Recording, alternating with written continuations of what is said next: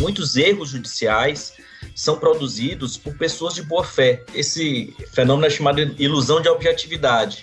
É a tendência que nós temos de achar que aquilo que a gente enxerga é a realidade objetiva, quando muitas vezes são construções ou reconstruções ou criações da nossa mente para dar sentido à realidade. Aqui no Brasil nós temos essa mania. O sistema de justiça ele, ele reconhece os erros judiciais, sobretudo através de revisões criminais, mas nós não temos uma tradição de estudar erro judicial. Sejam bem-vindos, ouvintes do Mas e Si, o seu, o nosso podcast sobre assuntos que se relacionam com o direito. Aqui, como você sabe, é o David Ribeiro falando e é sempre uma satisfação enorme estar aqui com você em mais esse episódio do Mas e Si. E hoje nós estamos aqui depois de muitos agendamentos e, eh, e tentativas de conciliar as agendas aqui. Estamos aqui com o professor Jorge Marmelstein para falar de um assunto um tanto quanto interessante que é assistindo à injustiça. Então, professor Jorge, vou te chamar de Jorge assim, eu sou um pouco intrometido já com a intimidade. Vou agradecer aqui imensamente a disponibilidade para estar aqui conosco. Fico muito feliz é, de colaborar com a gente aqui no Mais e Si. Obrigado, David. Eu que agradeço o convite. É sempre bom poder participar de podcasts e de outros eventos para divulgar as ideias, compartilhar conhecimento, porque só vale mesmo a informação se ela for compartilhada, não, não adianta guardar na nossa cabeça. Com certeza, informação e principalmente informação de qualidade é a que precisa ser compartilhada mesmo, né? Esse tempo que a gente tem que re ficar reafirmando o óbvio é, é revolucionário às vezes. Mas depois dessa apresentação rápida aqui, agora fala um pouco mais aprofundado pra gente quem é o professor Jorge Marmelstein e como você chegou aqui a essa pesquisa sobre como é testemunhando a injustiça. Conta pra gente aí quem é o professor Marmelstein. Maravilha. Na verdade, é, esse é um tema que me acompanha desde sempre, porque é, eu sou magistrado, a minha primeira né, profissão, meu, meu ganha-pão, né, o meu trabalho principal é a magistratura, eu sou juiz, e desde que eu optei por seguir paralelamente uma, uma carreira acadêmica, eu procurei estudar, pesquisar é, e produzir conhecimento que pudesse melhorar a prestação jurisdicional, né? melhorar o sistema de justiça. Então, todo todo meu esforço acadêmico, todo meu esforço de pesquisa, de mestrado, de doutorado, de artigos que eu escrevo e pesquiso, eles se destinam a melhorar o sistema de justiça. É, no começo, a minha preocupação era mais processual, né, tentar acelerar o processo, mecanismos de dar mais efetividade ao processo. Depois, eu passei a me preocupar mais com o conteúdo ético da decisão, né, o estudo dos direitos fundamentais, como você incrementar a qualidade moral e, e material é, da decisão judicial. E mais recentemente, eu percebi que o sistema de justiça ele comete muitas falhas não por má fé, não por corrupção, não por fraude, mas por é, erros cognitivos involuntários, inconscientes, sejam praticados pelo policial, sejam praticados pelo advogado, sejam praticados pelo promotor e também pelo juiz. É, e nesse meu, nessa minha tentativa de compreender esse fenômeno, eu me deparei com as ciências cognitivas, especificamente a psicologia do testemunho que é uma área muito rica, revolucionária mesmo, é, que já produziu muito conhecimento a partir de pesquisas empíricas, tanto nos Estados Unidos quanto na Europa, e começa a chegar também aqui no Brasil. É, e eu fiquei fascinado com isso, porque é, está demonstrado né, que muitos erros judiciais são produzidos por pessoas de boa fé, de pessoas honestas, pessoas inteligentes, que cometem erros e que podem provocar né, é, injustiças, injustiças contra seres, seres humanos, ou seja, colocar um inocente atrás das grades ou deixar um criminoso é, solto. E, e, isso deriva muito, não, não, não de, um, de uma falha é, de caráter, isso deriva muitas vezes mesmo de uma incompreensão da realidade né, e de, uma, é, de um mecanismo de, de erro cognitivo decorrente de, da forma como nós pensamos e raciocinamos. E essa, e essa é a minha base de estudo, é, é tentar compreender como esses erros ocorrem, é tentar compreender como pessoas bem intencionadas erram. Essa é a minha é é a, fonte principal da minha pesquisa. É, e é realmente um ponto muito interessante, assim, até porque o do Work começa lá o Império do Direito falando, falando sobre, do, do juiz que ele fala que tinha mais medo da decisão judicial do que da morte, né? Ele começa o Império do Direito falando isso. E já que a gente está preocupado com uma decisão legitimamente produzida, então esse estudo é de extrema relevância para a gente compreender justamente essa questão dos direitos fundamentais são ligados às pessoas, né? Então, assim, realmente é importante essa preocupação ética, é, científica com essa questão. Então, ouvinte, você já sabe, como sempre, que qualificação não vai faltar aqui pra gente conversar sobre testemunhar a injustiça. Já sabe também que a gente tem uma campanha lá no Apoia-se. Se você gosta do nosso trabalho, gosta do que a gente vem desenvolvendo enquanto divulgador científico aqui, desses trabalhos, todos esses trabalhos que a gente vem trazendo aqui no Mazi, vai lá no Apoia-se e saiba que a partir de dois reais você pode ajudar a dar manutenção e aperfeiçoar o nosso trabalho aqui. Depois, você já sabe, como sempre, vai lá nas nossas redes sociais, nos siga no Instagram e no Twitter e, claro, é só apertar o play depois.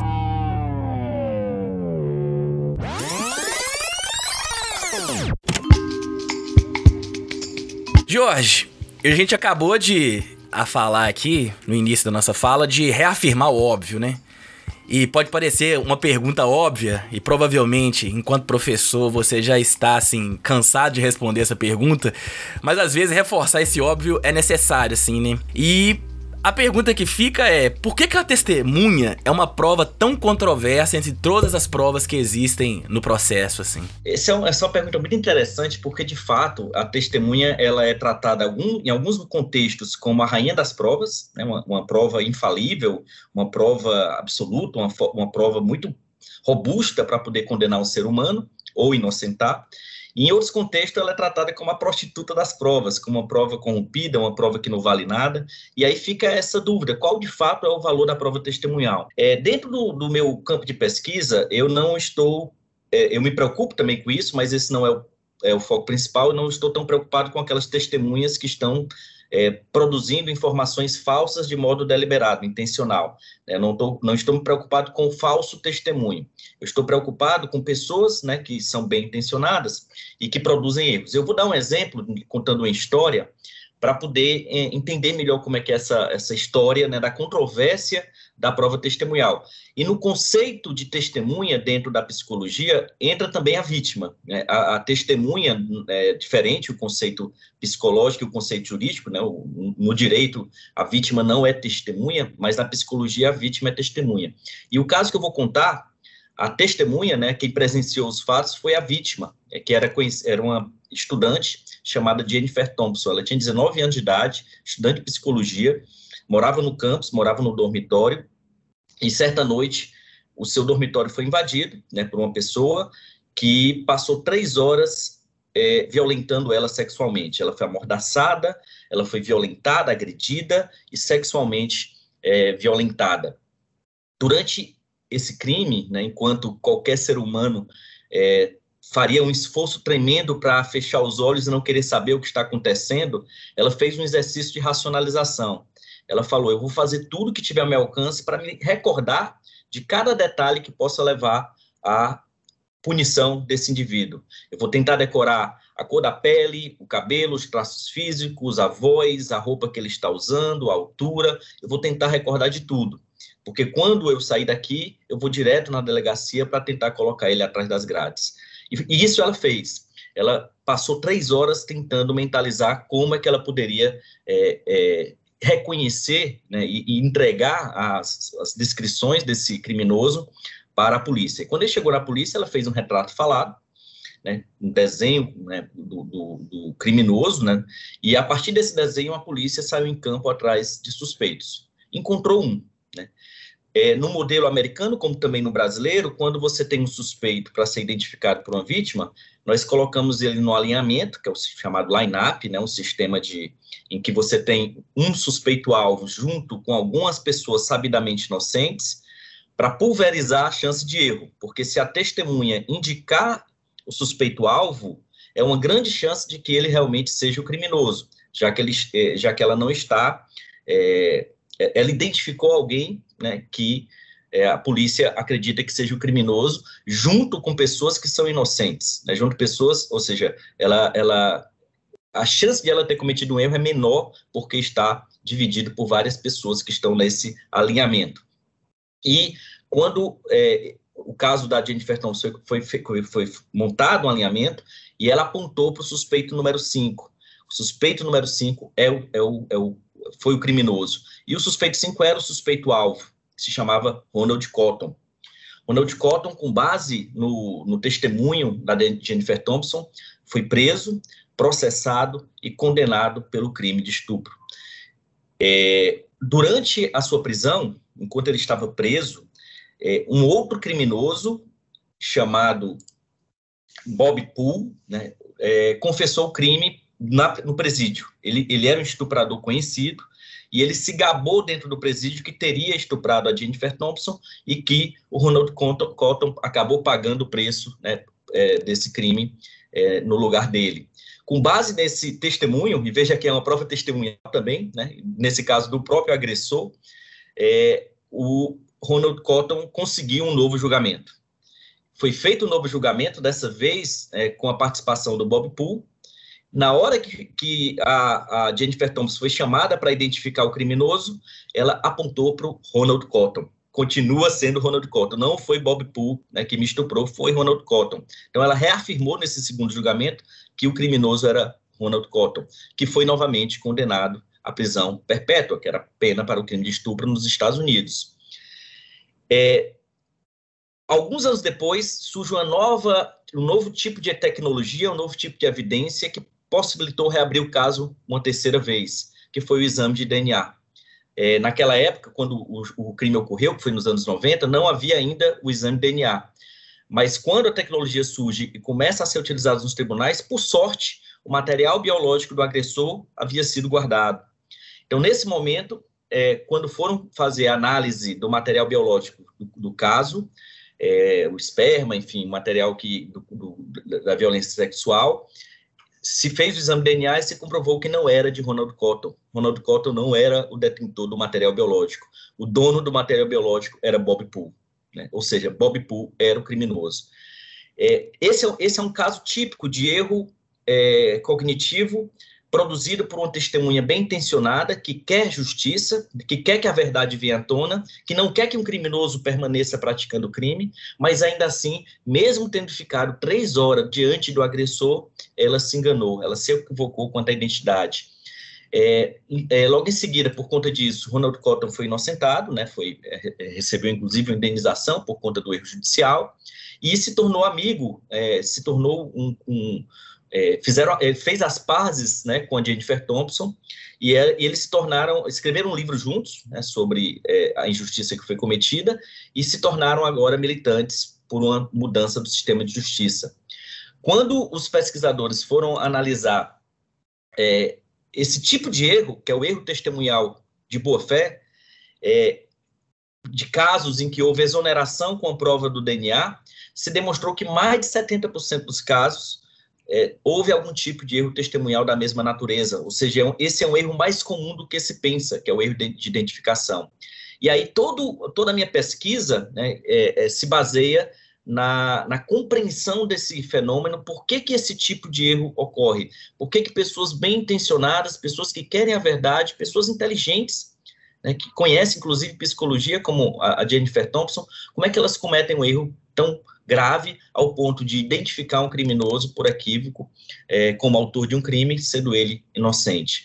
E aí, é, isso é que me levou a estudar, e se você perceber bem, nesse caso da, da, da Jennifer Thompson, nós temos três testemunhas do caso. Né? Nós temos o testemunho da Jennifer Thompson, que foi tratado como a rainha das provas, só foi derrubado pelo exame de DNA.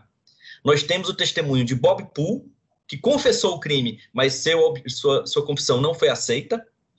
Né? E temos o testemunho do é, Ronald Cotton, que disse que era inocente desde o início, e também o seu depoimento não foi valorizado, não recebeu qualquer credibilidade. Então, nesse contexto, você tem aí várias testemunhas em que algumas são tratadas como rainha, né, como uma fonte infalível de prova, e outras como sem credibilidade, né? Por que acreditar uma pessoa como Ronald Cotton ou como Bob Poole? Então, esse é o tipo de, de preocupação que eu tenho quando eu estudei é, sobre é, valoração das provas testemunhais. É interessante dessa fala, porque principalmente quando a gente vai analisar e ver principalmente em situações, no caso brasileiro, assim, essa questão da identificação das testemunhas. É, eu não sei como que é a disposição que eles colocam as a, a, os possíveis agressores, mas ao que parece, eles têm tipo um tipo padrão de pessoas que eles colocam para ser identificadas, né?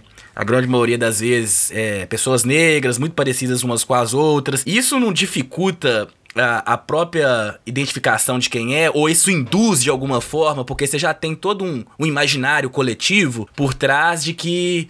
É, infelizmente, as pessoas negras cometem mais crimes, mas isso a gente sabe que por trás tem toda uma construção social que, que é racial, que é de hierarquização de pessoas, assim. Isso não contamina também a, a, testemunha? Totalmente. Nós temos aqui uma série de vieses que ocorrem nesse momento do reconhecimento. É, hoje, é, o reconhecimento de criminosos, né, os, os, procedimentos de reconhecimento de criminosos têm passado por uma avaliação crítica, inclusive dos tribunais, né, o Superior Tribunal de Justiça, sobre a liderança, e nesse caso muito, muito próxima da, da psicologia do testemunho do ministro Rogério Schietti, tem tentado é, dar um pouco mais de cientificidade ao processo de reconhecimento é, de criminosos, de suspeitos, e, e se fizermos uma análise de como é feito aqui no Brasil e também em alguns outros lugares, mas aqui no Brasil principalmente, nós vamos ver que há uma série de vieses que desde o início contaminam esse processo de reconhecimento em prejuízo para grupos estigmatizados. Né? Vamos começar com algumas, alguns assuntos aí que já entram no, no, no conteúdo do livro. É, um, dos, um dos vieses que geram né, um falso reconhecimento é o chamado viés de escolha motivado pelo julgamento relativo. O que é que significa isso em termos bem simples? Imagine que você esteja na posição da Jennifer Thompson. Você chega na polícia e tem que identificar, é, dentre seis suspeitos, um que seria o suspeito que você acha que foi o seu agressor. A tendência de qualquer ser humano numa situação como essa é indicar alguém, é indicar alguém, é o chamado viés de escolha. Raramente a pessoa diz eu não sei, ou eu não lembro, ou eu, eu acho que eu não tenho certeza, eu acho que não é nenhum desses. O que acontece é que nós temos uma tendência natural, num processo de múltipla escolha, de dar uma resposta. Né? Vou apontar para algum.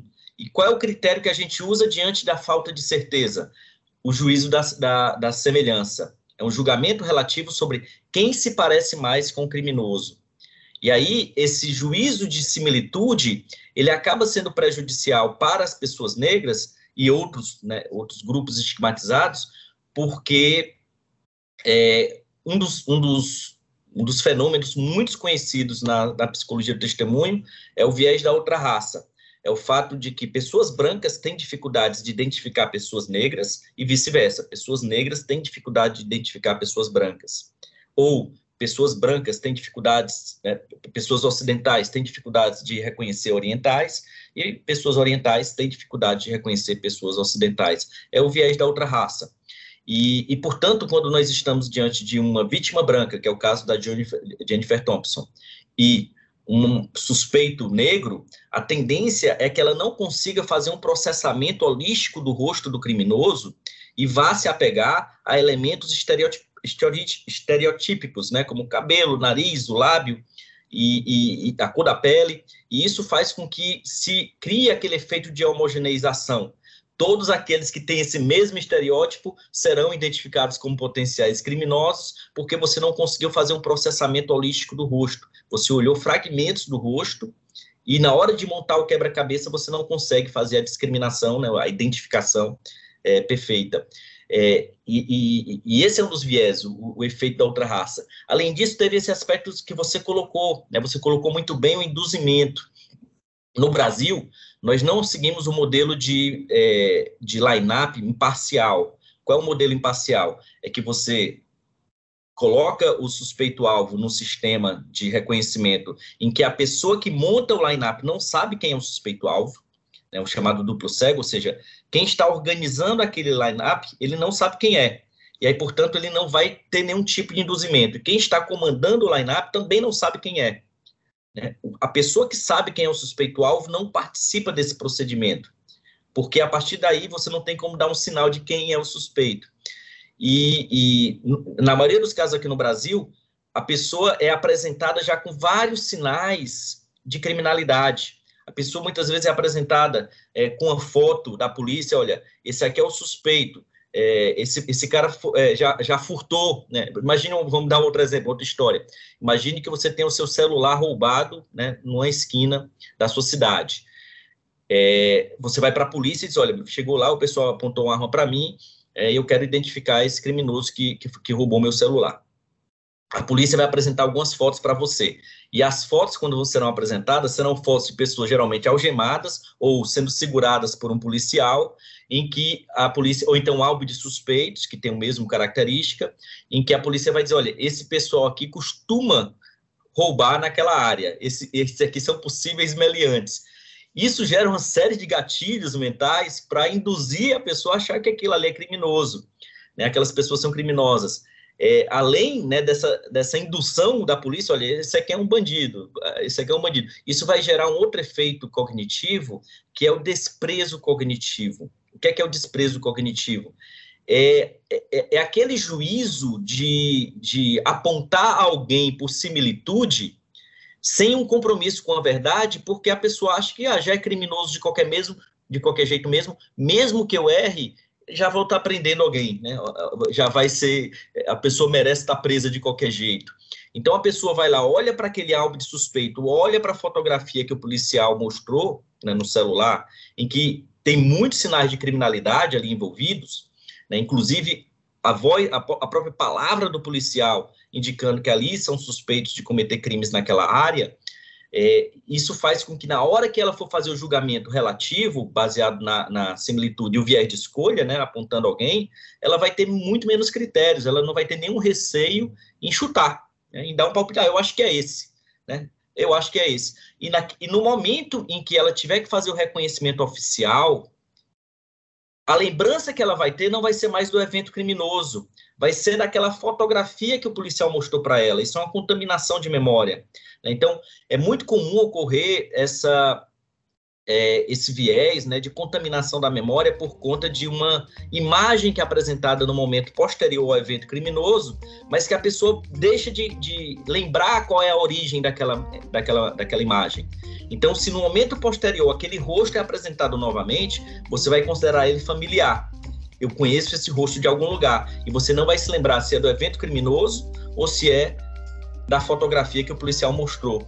E aí, nesse momento, você vai indicar ele como suspeito, é, muito mais pela familiaridade que ele gerou na sua mente é, é, do que propriamente pela certeza de que ele participou do crime. Isso nós estamos falando do momento que ela está presenciando a questão do, do evento ali, né? Mas enquanto seres humanos, assim, a gente é marcado por uma série de, de pré-compreensões, de pré-conceitos, no sentido pejorativo e no sentido é, também positivo, assim. E antes mesmo da, da pessoa se situar dentro do, do processo de, de presenciar a, a, o evento, que vai causar, vai torná-la como testemunha ou própria vítima, o que, que pode prejudicar é, a, a, própria prova testemunhal, assim? Qual que é a condição humana que pode prejudicar essa falibilidade da prova testemunhal? É, tem vários vieses, né, várias, é, vários fatores que contribuem para o decréscimo da qualidade da prova testemunhal. Alguns é, ocorrem por conta de é, uma tendência do cérebro humano de prestar atenção apenas naquilo que interessa, naquilo que está gerando é, é, interesse momentâneo. Então, o que acontece com frequência? Com frequência, quando nós presenciamos um crime, nós estamos em alguma atividade que não está relacionada com o evento criminoso, por exemplo, olhando o celular, olhando mensagem no celular. E aí, quando a gente percebe que está acontecendo algum, alguma coisa estranha e nós olhamos para o evento criminoso, muita coisa já aconteceu e nós não temos certeza do que aconteceu. O que é que vai acontecer? O cérebro vai reconstruir a história para fazer sentido. Então, muitas informações que a gente vai dizer que foi fruto do evento criminoso foram reconstruções da nossa mente que não estava presente, estava presente no local, mas não estava prestando atenção no evento, mas que nós temos a necessidade de preencher lacunas, e o cérebro vai preencher lacunas da forma como entender mais plausível, né, e muitas vezes criando alguma condição que, na verdade, não existiu.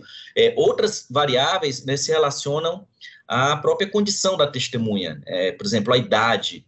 Nós temos provas, né, existem estudos que demonstram que é, a, a, as crianças têm uma capacidade de memorização e percepção menor do que um adulto, e uma pessoa mais idosa também tem uma redução dessa sua capacidade de memorização e de percepção, de reconhecimento.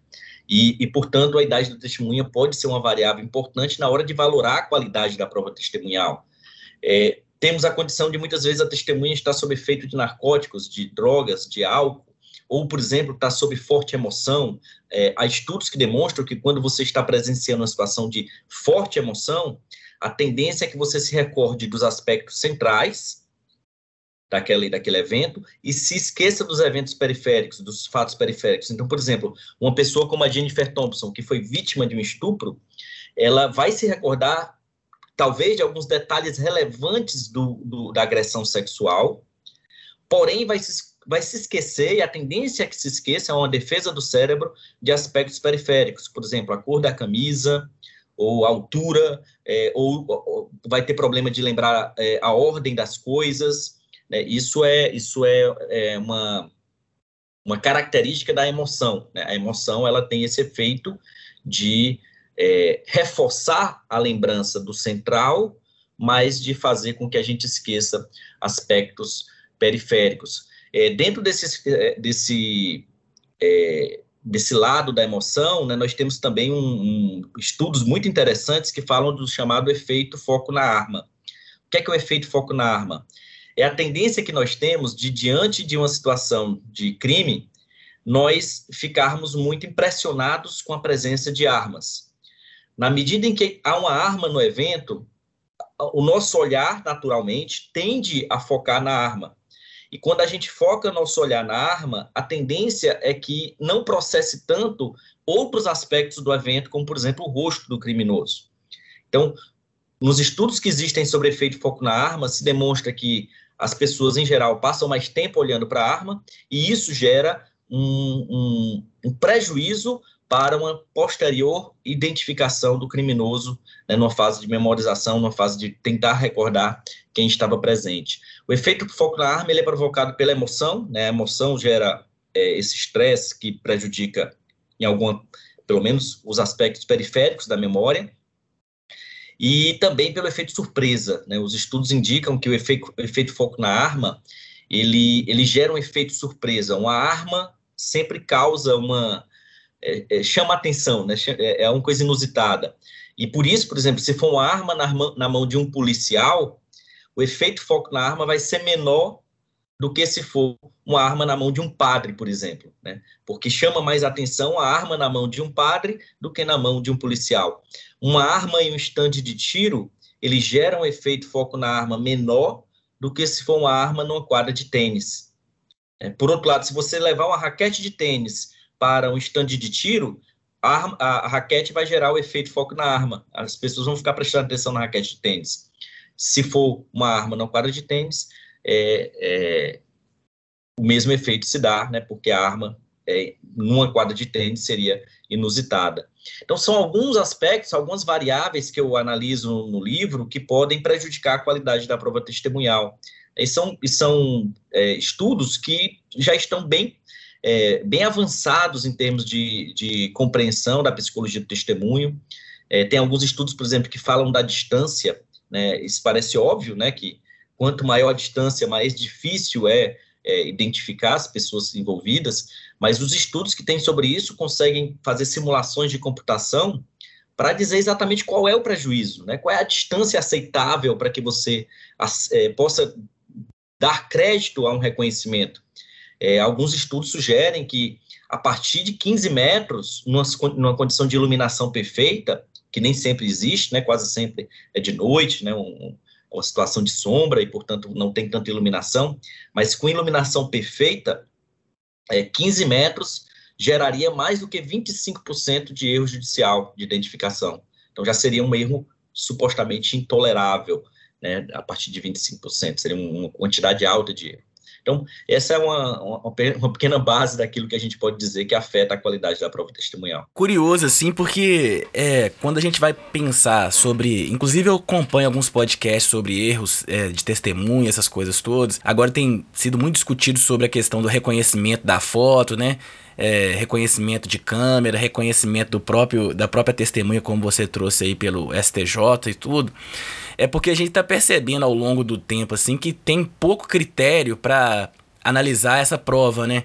Ao mesmo tempo que ela é a rainha de todas as provas, ela é uma, uma prova que ela pela ciência a gente já sabe que o cérebro ele nos engana bastante. Só que ao mesmo tempo também a gente não pode esquecer, e é uma dúvida de quem não é estudioso, que não é meu, que é meu caso, que às vezes a gente está na situação, presenciou viu e tá entendendo que aquilo é a realidade, quando na verdade a gente tá dominado por várias emoções e várias situações é, inerentes a, ao desenvolvimento do corpo humano que vai dar uma ilusão de que algo foi daquele jeito e a gente acredita mesmo que é, né? Esse fenômeno é chamado ilusão de objetividade. É a tendência que nós temos de achar que aquilo que a gente enxerga é a realidade objetiva, quando muitas vezes são construções ou reconstruções ou criações da nossa mente para dar sentido à realidade. Então, muitas vezes, a, a, nós reconstruímos a realidade dentro de uma criação de expectativas. Nesse ponto, eu até recomendo que as pessoas é, analisem, olhem para as ilusões de ótica, porque as ilusões de ótica são o melhor, é, o melhor exemplo de como o nosso cérebro engana.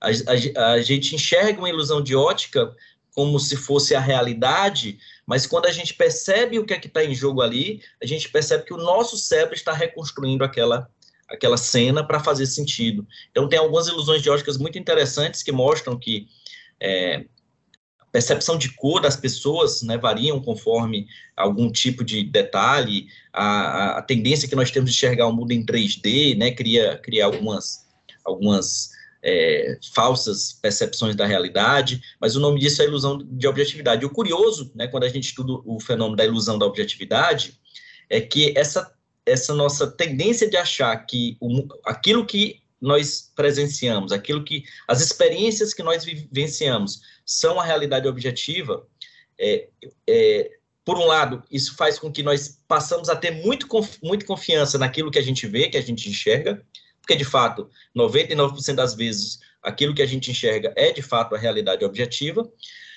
É, porém, também nos faz enxergar, nos faz ter também um pouco de arrogância em relação a achar que a, a percepção do outro que seja diferente da nossa está necessariamente equivocada. É o outro que está errado, é o outro que está com algum problema, é o outro que está de má fé, é o outro que está com alguma doença porque não, não está enxergando a realidade que a gente enxerga quando na verdade pode ser né, que o problema esteja em nós. Né? Então a ilusão de objetividade é essa crença de achar que nós estamos certos. Então, por exemplo, voltando ao caso da Jennifer Thompson, é, ela, ela viu o rosto né, do, do Ronald Cotton e na mente dela aquele era o rosto do criminoso. Pode ter, ela pode ter sido contaminada por alguma imagem que foi mostrada antes, pode ter sido contaminada pela primeira é, pelo primeiro reconhecimento que gerou nela uma familiaridade com o rosto do Ronald Cotton, pode ter sido influenciada pelo efeito, né, o viés de outra raça, pode ter sido influenciada por uma série de fatores, por algum induzimento, sugestionamento do policial na fase de reconhecimento, e a partir dali ela enxergou a realidade de tal modo que ela disse, olha, mesmo diante do criminoso na frente dela, que é o Bob Poole, ela continuou tendo certeza, de boa fé, que o criminoso era Ronald Cotton, quando na verdade não era. É, ela só desfez essa crença quando veio a prova científica e ela, como cientista, como psicóloga, como estudiosa é, do método científico, e, a, que acreditava no método científico, dizia, olha, o exame DNA não pode estar errado. Né? É muita coincidência que o material biológico deixado na cena do crime coincida com o mesmo material biológico do, do, do Bob Poole né, e não do Ronald Cotton. Então ela, ela quebrou a sua crença naquele momento e a partir dali ela viu que a realidade que ela tinha construído, que na, na ilusão dela era a realidade objetiva, era na verdade uma, uma, uma reconstrução, uma criação, uma imaginação da sua mente. No livro você trata de um tema que é, no mínimo, curioso o título dele. Eu não sei se esse conceito é seu ou se é, já está na, na literatura a respeito da, da prova testemunhal que é uma ideia, e até tratando aí da, da própria história que você trouxe, é a questão do preconceito implícito. O que, que seria esse preconceito implícito, assim, e de que forma que ele, ele atrapalha ou ele pode macular a prova testemunhal? É, o preconceito implícito ele é uma construção que vem do, dos estudos de psicologia e, e ciências cognitivas.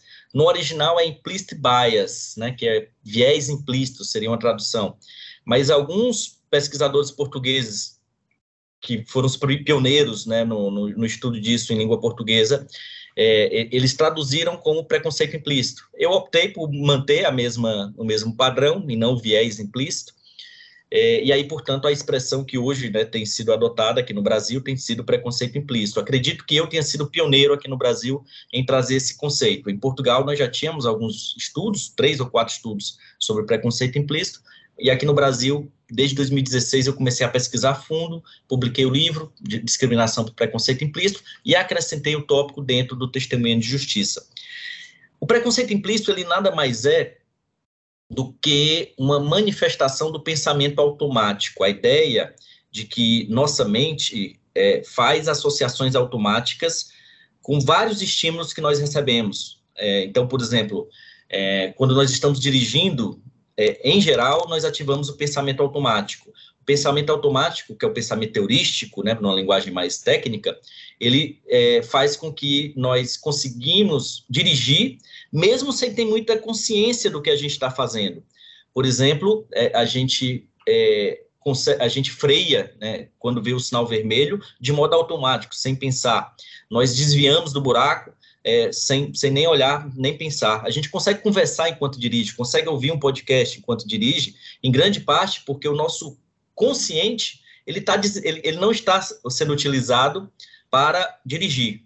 É, a, a, direção ela está feita, está sendo feita toda por o nosso pensamento inconsciente, pelo nosso pensamento automático.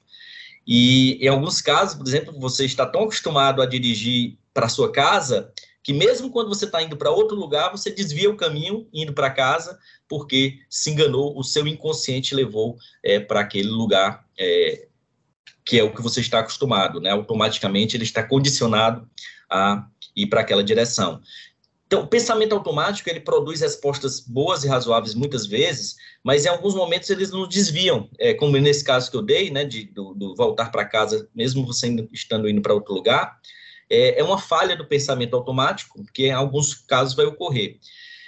Quando nós falamos de preconceito implícito no conceito de prova testemunhal e do direito, né, no sentido mais amplo, nós estamos pensando em alguns atributos que são estímulos que nosso, nosso, nossa mente processa e que vão gerar associações automáticas com determinadas qualidades é, positivas ou negativas. Então, por exemplo, se pensarmos cor da pele, se pensarmos é, gênero, se pensarmos orientação sexual, sotaque, é, se pensarmos em altura, em beleza, todos esses atributos são atributos que podem ser considerados como estímulos que são processados pela nossa mente e a nossa mente vai gerar, vai transformar isso é, em um é, vai ter, vai extrair inferências de qualidade desses estímulos que nós recebemos. Vou dar um exemplo. É, Existem alguns estudos que indicam que a cor da pele ela está associada a uma, a uma mudança de percepção de força física. Então, por exemplo, o mesmo corpo, se você pegar o mesmo corpo é, e mostrar esse corpo como se ele fosse de uma pessoa negra, ele é percebido como mais forte do que o mesmo corpo, com a mesma, mesma dimensão, mesmo tamanho, é, é alterado para ser de uma pessoa branca significa dizer que as pessoas tendem a enxergar as pessoas negras como mais fortes. Isso é uma associação automática. Isso, do ponto de vista jurídico, da prova testemunhal, tem várias implicações. Por exemplo, se eu estou presenciando um crime e uma pessoa negra está participando desse crime, está atuando de modo agressivo, pelo fato de ele ser negro, a minha tendência é interpretar a, os comportamentos dele como muito mais agressivos do que seriam se fosse o mesmo comportamento é, produzidos, praticados por uma pessoa branca, por conta dessa falsa percepção é, de, de relação entre força física e cor da pele. Isso vai gerar também, por exemplo, um, vários estudos indicam isso, uma, uma, uma tendência da polícia de usar uma força desproporcional contra a população negra. Por quê? Porque o policial, é, quando ele enxerga, é, e, e, aqui estamos pressupondo uma violência legítima, nós estamos pressupondo uma situação em que a polícia deveria reagir. Né? É, e, e, nos estudos que indicam isso, se demonstra que quando o agressor ele é negro, a reação policial tende a ser muito mais violenta do que quando ele é branco. Né? Isso pode ser motivado por preconceito explícito? Claro que pode. Nós sabemos que existem né, um padrão de cultura de racismo estrutural em todas as instituições é, e que a, a, a, tendência realmente é que é, a, o sistema de, de, justiça, o sistema policial de segurança pública tende a ter esse comportamento é, racialmente é, é, preconceituoso contra a população negra. Mas, para além disso, para além do preconceito explícito, nós podemos pensar que um policial de boa fé que se esforce para não ser racista e que queira tratar todos com igualdade, ele não consiga perceber corretamente é, o nível de, de, periculosidade de uma pessoa, porque pode ser que o fato de ele estar tá enxergando aquele agressor como negro faça com que ele pense que ele seja muito mais é, violento, né? É, e aí, portanto, a ação policial pode ser uma resposta mais forte, mais violenta, mais desproporcional pelo mero fato de a pessoa ser negra. É, vou dar um exemplo de jogo de futebol. Esse é um exemplo que eu gosto bacana, porque quando a gente tira do campo é, é do sistema de justiça, do racismo é, policial, a gente consegue conversar com um público mais amplo, é porque existe uma uma resistência muito grande de alguns grupos de aceitar o racismo ou mesmo o preconceito implícito.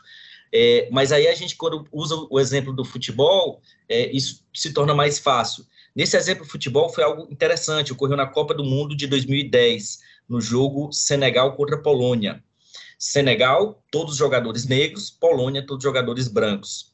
E o jogo foi um a um, foi um jogo muito acirrado, né, um jogo muito, é, muito, muito competitivo. E no dia seguinte ao jogo, as, as notícias dos principais jornais esportivos eram que é, Senegal conseguiu o empate graças à sua, à guerra, à sua força física, né, o seu, o seu, a sua garra, é, enquanto que é, a Polônia né, conseguiu o empate graças à sua técnica, à sua habilidade, à sua inteligência, né, à sua qualidade de jogo. E um, um comentarista esportivo negro, quando viu aquelas notícias, ele perguntou, né? Poxa, que droga esse pessoal tomou? Porque eu assisti um jogo completamente diferente. No jogo que eu assisti, né, esse comentarista negro disse, a Polônia foi super violenta. E Senegal jogou muito mais inteligente, muito mais tático. Então, aparentemente, eram dois jogos diferentes que eles viram. O, o, alguns comentaristas brancos disseram né, que a violência veio né, de Senegal, enquanto que esse comentarista negro disse não, a violência veio da Polônia. E aí, portanto, os pesquisadores eles pegaram esse jogo, colocaram no sistema de mundo virtual em que você não conseguia identificar qual time era qual e nem qual é a cor da pele dos jogadores e colocaram para pessoas que não assistiram o jogo original fazerem uma avaliação. E nessa nesse mundo virtual, nesse cenário virtual, o jogo se investia completamente, porque nesse cenário todo mundo percebia que Polônia tinha sido violenta e Senegal tinha sido inteligente. Né? Então, é, isso é o preconceito implícito. É o fato de que você está assistindo um jogo pressupondo que o, o jogador negro, por ser negro, ele vai ser mais agressivo, e pressupondo que o jogador branco, por ser branco, ele vai ser mais inteligente. E aí, portanto, quando você coloca isso num cenário em que a cor não é, não, não se mostra, não aparece, você tira o preconceito implícito, né, tira qualquer tipo de inferência automática que sua mente pode fazer, e a partir daí fica mais fácil de enxergar a realidade tal como ela é. E nessa realidade tal como ela é, aparentemente o comentarista negro estava certo.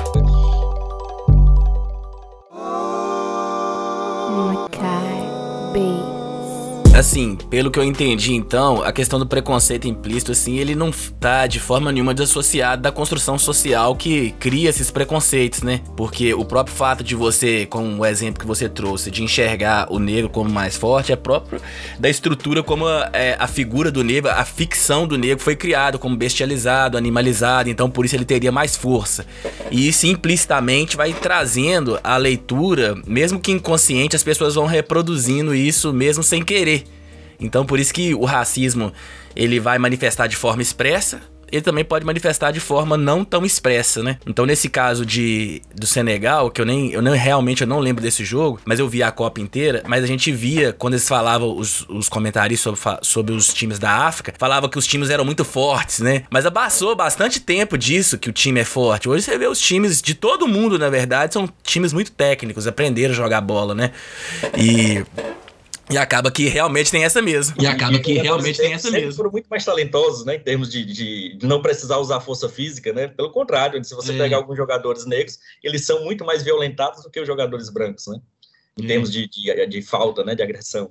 E, e, essa questão do preconceito implícito, então, ela não está desassociada de forma nenhuma da estrutura social que produz esses preconceitos, né? É. Você, você falou uma coisa interessante, né? Dessa visão ficcional né, da pessoa negra. Tem outro estudo que também é impactante porque envolve crianças, onde os pesquisadores eles analisaram é, um milhão de diagnóstico de crianças que tiveram apendicite. E é um estudo real, portanto, é um estudo é, com uma grande validade ecológica, em que eles fizeram a divisão entre é, todas as crianças que, que foram diagnosticadas com apendicite, ou seja, o resultado final era apendicite, mas eles queriam saber como é que foi o tratamento inicial.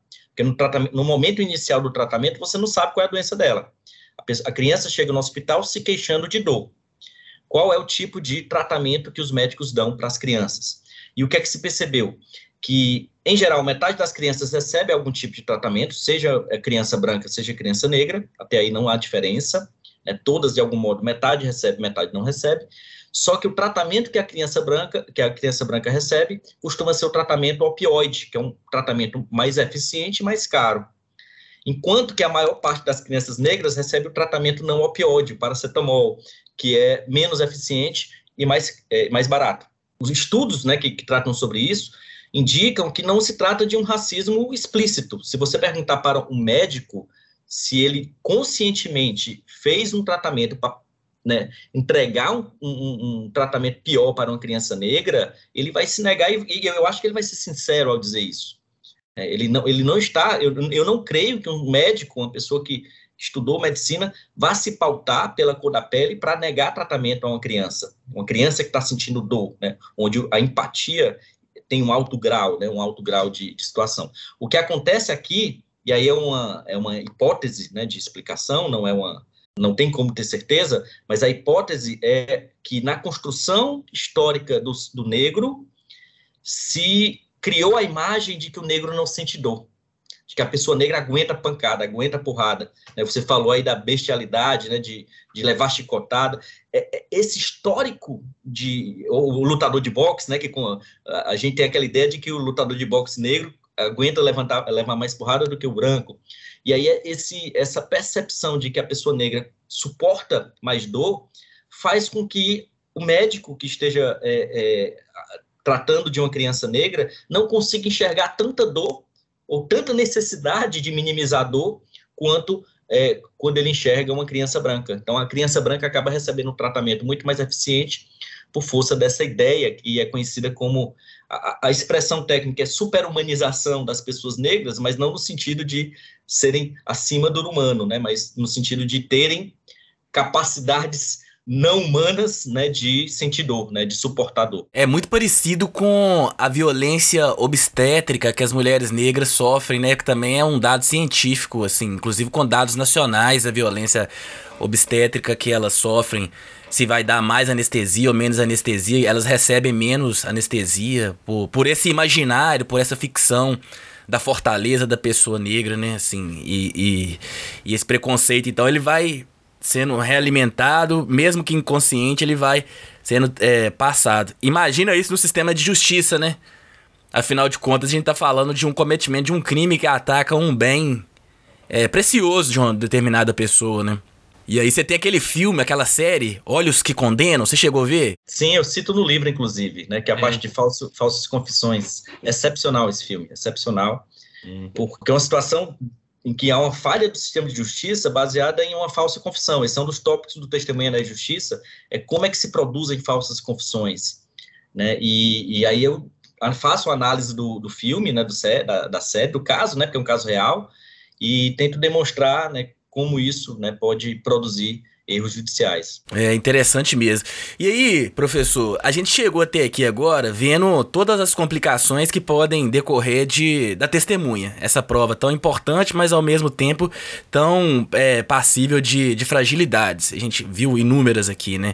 Por todos os pontos que você trouxe. Mas existe alguma possibilidade de minimizar essa precariedade da prova testemunhal? O que, que os estudos científicos têm eh, orientado para que essa prova testemunhal seja menos vulnerável a todas essas fragilidades? É, esse é um dos, é um dos grandes desafios né, do, do, sistema de justiça, e não só do sistema de justiça, mas também né, da psicologia do testemunho que tem é, contribuído para o campo, como mitigar é, o, o risco do erro judicial. Não, não há como eliminar, é óbvio, porque o sistema de justiça ele é um sistema probabilístico, ele se baseia numa verdade provável, numa, numa, numa verdade né, que, que é conjectural, né, mas é, é possível dar, estabelecer algumas formas de minimizar. É, primeiro, melhorando os procedimentos né, de, de, de, coleta da prova, de compreensão da prova, de valoração da prova, né, são alguns tópicos que eu trato também. É, depois, conscientizando né, o sistema de justiça de que ele pode estar também cometendo vieses, né, praticando erros cognitivos.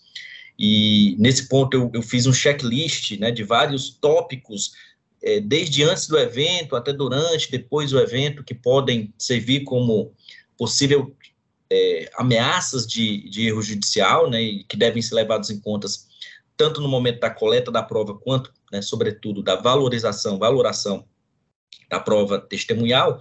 E aí vem um outro ponto que eu queria destacar aqui como uma, uma, grande, uma grande sacada, uma grande possibilidade, que é o aprendizado através dos erros. É, é você usar o erro não como algo que você deve jogar para debaixo do tapete. Né? O que, aqui no Brasil nós temos essa mania. É, o sistema de justiça ele, ele reconhece os erros judiciais, sobretudo através de revisões criminais. Nós temos muitas revisões criminais julgadas procedentes, reconhecendo que o erro judicial ocorreu, pessoas foram condenadas e não deveriam ter sido condenadas, mas nós não temos uma, uma tradição de estudar erro judicial, o que já ocorre nos Estados Unidos. O próprio caso que você mencionou, Olhos que Condenam, né, do, do, do cinco lá do, de, do Central Park, é um exemplo de aprendizagem com erro. Eles fizeram um, um, estudo sobre por que, que aquilo aconteceu, quais foram as falhas que ocorreram no sistema, e a partir daí o sistema aprende e evolui. Eu, eu estou participando, não como o líder, mas como um dos é, idealizadores de um projeto que é um projeto da criação de um laboratório de erro judicial no Conselho Nacional de Justiça. Quem está à frente desse projeto é o atual presidente do Tribunal Regional Federal da Quinta Região, é o desembargador Fernando Braga, ele próprio um grande estudioso dos erros judiciais, e ele propôs, né, a gente propôs, a gente elaborou um projeto que está já submetido ao Conselho Nacional de Justiça, em que nós vamos mapear erros judiciais ocorridos no Brasil, vamos pegar todo o processo, toda a história, vamos ouvir os envolvidos, para tentar criar uma espécie de relatório, não com o intuito de punir, mas com o intuito de servir como fonte de aprendizado. Então, nosso objetivo é, é fazer um trabalho parecido com o que é feito no acidente aéreo. Quando acontece um acidente aéreo, o CIPAE, que é o órgão de investigação, ele, ele coleta uma série de provas com o único objetivo de prevenir erros, né? com o único objetivo de entender o que aconteceu para que isso não se repita no futuro. E a gente quer fazer algo parecido. Né? Existe, obviamente, a gente não está dizendo que a, a parte da, da, responsabilidade não tem que ser apurada, vai ter que ter apuração da responsabilidade, né? se pessoas cometeram crimes e dan, danos foram cometidos, que sejam reparados, mas o nosso objetivo com esse laboratório é criar uma cultura de aprendizado através do erro, usar o erro né, como modelo de pedagógico né? e principalmente para os juízes, para os juízes que estão valorando as provas, para os juízes que estão coletando provas. E aí, portanto, se a gente conseguir fazer isso, seria um grande ganho, principalmente para a gente ter uma real noção de como o sistema de justiça trabalha e como ele falha também, né? Essa é a, é a é, talvez seja a principal preocupação. A gente tem uma, uma percepção mais precisa é, da quantidade e do tipo né, de erro judicial que são cometidos é, aqui no Brasil. Quando você fala, por exemplo, que é uma atividade que está sendo desenvolvida junto ao CNJ, essa, esse estudo, esse relatório, não sei como eu posso chamar, ele vai ter um resultado final e esse resultado final ele vai servir como critério normativo para orientação das práticas dos juízes ou é só uma orientação mesmo assim? Também, a gente tem vários produtos que a gente quer criar, né? É um laboratório que ainda não existe, portanto ele ainda é um projeto, ele está no uhum. campo ainda das ideias, embora já tenha sido é, é, desenhado, né, no papel, né, todo o seu